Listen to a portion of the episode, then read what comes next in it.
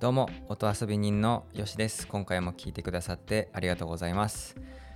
このラジオは音でどれだけ遊べるかをコンセプトに音楽経験ほぼゼロの僕がビートメイクを勉強していく様子をお届けする番組です。目標は Spotify にアルバムを公開することです。がですね、えー、今回はまあ BGM が変わっていると思うんですけども、えー、まあ、今日はあの土曜日ですね。はい土曜日ということで、えー、これからですねちょっと毎週まあ週末まあ土日はですねまあウィークエンドチルということで僕が勝手に名前を付けましたけれどもまあチルっていう感じでね チルっぽくやろうということであのまあ普段はビートメイクの話をしてるんですけどもあの週末はちょっともう関係ないことを、話そうかなとまあゆるく音楽とは関係ないことも何でも話そうかなということでまあ週末だけこのビートメイクのえー、ビートメイクじゃなく、えー、この BGM ね、はい、あの BGM も、えー、変えて、えお送りしたいとこれから思っております、まあ、この BGM をですねこの前ね、まあ、数日前に1時間とか1時間半ぐらいでさっと作ったやつなんですけど、まあ、ちょっと chill beat っていうか lo-fi なのかな？わかんないんですけどなんとなく作ってみました。はい。で、本題に入る前にね、あの、ちょっと最近僕の部屋にアレクサがやってきまして、まあ、Amazon エコーのドット、エコードットっていう、まあ、一番安いやつかな。で、今ね、第4世代ぐらいまで出てるんですかね、確か。今の丸いやつが、えー、最新型になってるんですけど、ちょっと第2、あの、第、カミカミですけどもね、毎回、はい、えー、第2世代、はい、第2世代のやつ、まあちょっと安めのやつを買ったんですけど、うん、ちょっと面白いですね。あの、あんまり僕、スマートスピーカーって自分の家で使ったことなかったんですけど、この喋っただけでこうなんかね、してくれるっていうのはちょっと面白いですね。まだ届いて、えー、2日目とかなんですけど、はい。なかなか新しい体験で面白いと思っております。はい。で、今回はですね、まあ、何喋るかという話なんですけども、えー、決断疲れについて話したいと思ってまして、まあ、これ言ったら、えっと、1日に人ができる決断の量ってまあ決まってるらしいんですよ。まあ言われたら確かにそうだろうなとは思うんですけどでその決断できる、えー、まあその量が決まってるんでで使うのは大事なことに使った方がいいよねとかまあ大事なことではないのにそこになんか変に決断パワーを無駄遣いするのは良、まあ、くないんじゃないかっていうまあそういう文脈で決断疲れっていう言葉を使いたいんですけども、まあ、この決断疲れっていう、のを考えるきっかけになったのがあのシリコンバレー式超ライフハックっていう本があるんですけど、まあ、これ気になる方はリンク貼って、え、おきます。えー、これ僕ちょっとね、オーディオブックで聞いたんですけども、まあ、いろんなライフハックが、えーまあ、書いてある本でで、結構この中に、まあ、いろんなね、あのハックは、えある中で、まあ、決断量が決まっていると。で、まあ、大事な決断っていうのは、まあ、決断疲れがない朝に下すといいとか、まあ、もっと深くいろいろ書いてるんですけども、まあ、この本を僕の場合はまあオーディオブック Audible で聞いてなるほどなと思って、まあ、自分に当てはめて考えてみたんですけども僕はあの、まあ、個人事業主としてやっているので、まあ普段まあ、パソコンで作業することがほとんどなんですよね。もうほぼ、えー、そんな感じなので、まあ、誰もね、何も言ってくれないわけですよ。ちょっと休んだ方がいいよとか、ちょっとだらけてるよとか、まあそういうのが一切ないので、自分で自分を管理するしかないんですよね。で、これ結構気づいたら、ずっとなんか悶々と考え続けちゃってることってあるんですよ。言ったらメリハリがないっていうか。でこれがいわゆるそのもう僕には決断パワーっていうのが残ってないのにそれに気づかずに考え続けちゃってるっていう。そんな状態で何かを決断しようと思ってもいい答えなんて出ないのにとかなんかそういうねな負のスパイラルっていうか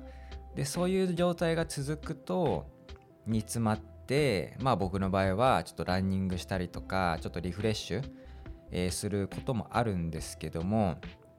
まあとは言ってもあの頭を使う作業は午前中にするようにはしてます。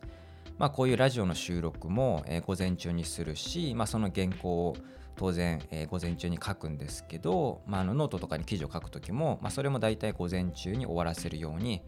してます。まあ、あとはですね、えー、もっと言うとあの満腹になると集中力落ちるんですよね。眠くなったりとかまあその体の仕組み的にあの食べ物を消化するところに多分エネルギーがいっちゃうんで、まあ、それで集中力が落ちるのかなとも思うんですけど僕は結構お昼食べなかったりとかもしくはおにぎり1個とかなんか少なくすることが多いですね。で夜に一気に食べるっていう感じなんですけどあの朝食は食べます。朝食はまあ味噌汁サバ缶バナナとかまあ決まってるもんがあるんですけど、まあ、朝食食べてお昼はほぼ食べないか軽く食べるか。で夜に、えー、多めにドーンと食べるっていう感じですね。はい。でまあその決断の話なんですけどまあ、このねさっきのそのシリコンバレー式超ライフハックっていう本で、まあ、この決断力について自分に当てはめたらどんな感じかなって思ったら僕の場合はなんか、まあ、この決断疲れが日々起こってるなっていうのは改めて考えると思うんですけどなんかねこのどうでもいいことそれそんなに重要じゃないんじゃないってそこでそんな悩まなくてもいいんじゃないっっていうことにこう決断パワーをなんか小さい決断パワーを細かく使ってる気がしてるんですよね。その言ったら、まあ、すごい些細なことなんですけど煮詰まった時とかに、まあ、リフレッシュとかはね大事じゃないですか。で僕の中でリフあのリフレッシュする時は何するかっていうとランニングするか公園に行くかっていう感じなんですよね。あんまりね昼寝はねしなくて僕昼寝すると油断すると3時間とか4時間とか寝ちゃうんでちょっと昼寝は怖いんですけど、はい、ランニングをするか公園に行くかの2択なんですよ大体まあたまにねゲームとかもありますけどまあこのどっちかなんですよね。でなんか煮詰まった時にうーんってなるんですけどなんか僕は変にでもなんかもっと考えたらいい答えが出るんじゃないかみたいに頑張っちゃう癖があってだそういう時にスパッとあのー、もうちょっとランニングしようとかってスパッとねこのスパッと行くっていうのが多分大事なんだろうなと思うんですけどそれスパッとねあんまり行かないんですよね。なんかリフレッシュするぞって決めても今ランニングの気分かな公園行きたいかなってそこでちょっと一瞬悩むみたいなまあ一瞬なんでねあの悩んだっていうレベルではないのかもしれないんですけどその細かいところにこの決断パワーを無駄遣いしちゃってる気がしてたりとか、まあ、あとはちょっと話変わると僕結構本読むの好きなので積んどくとか結構してるんですよ。で、えっとまあ、読書しようかなって思った時にどの本読もうかなっていうので迷ったりとか、まあ、あともっと言ったらですね朝ベッドで理想は6時に起きたいんですけど6時でアラームが鳴った時に起きようかなどうしようかなっていうので悩むとかまあ考えすぎなのかもしんないんですけどこのねめっちゃ細かいいった一個一個の単位で言ったらめっちゃ小さいんだけどそこに一瞬ちょっと悩みが入ることでそれが積み重なって朝の午後とかに響いてんじゃないかなっていう、えー、気がしてるんですよね。まあ、この積み重ねで結構僕決断疲れが起こってる気もしてます。はい。まあ、だからちょっと僕なりに自分でちょっとルールを改めて作ってはっきりいくつかさせましたね。まあ、煮詰まった時はあのリフレッシュを、えー、すると。うんまあ、自分の中でちょっとこう脳がヒートアップしてる感覚はあるんでそれになったら、まあ、無理に考え続けずにもうリフレッシュすると。で基本あのランニングっていうふうに決めましたね。はいまあ、15分ぐらいの短いコースなんですけどランニングとすると。ただランニングする場合は食後とかえー、夜とかはやめようと食後にするとなんかあんまり良くない気がするんで、まあ、直後とか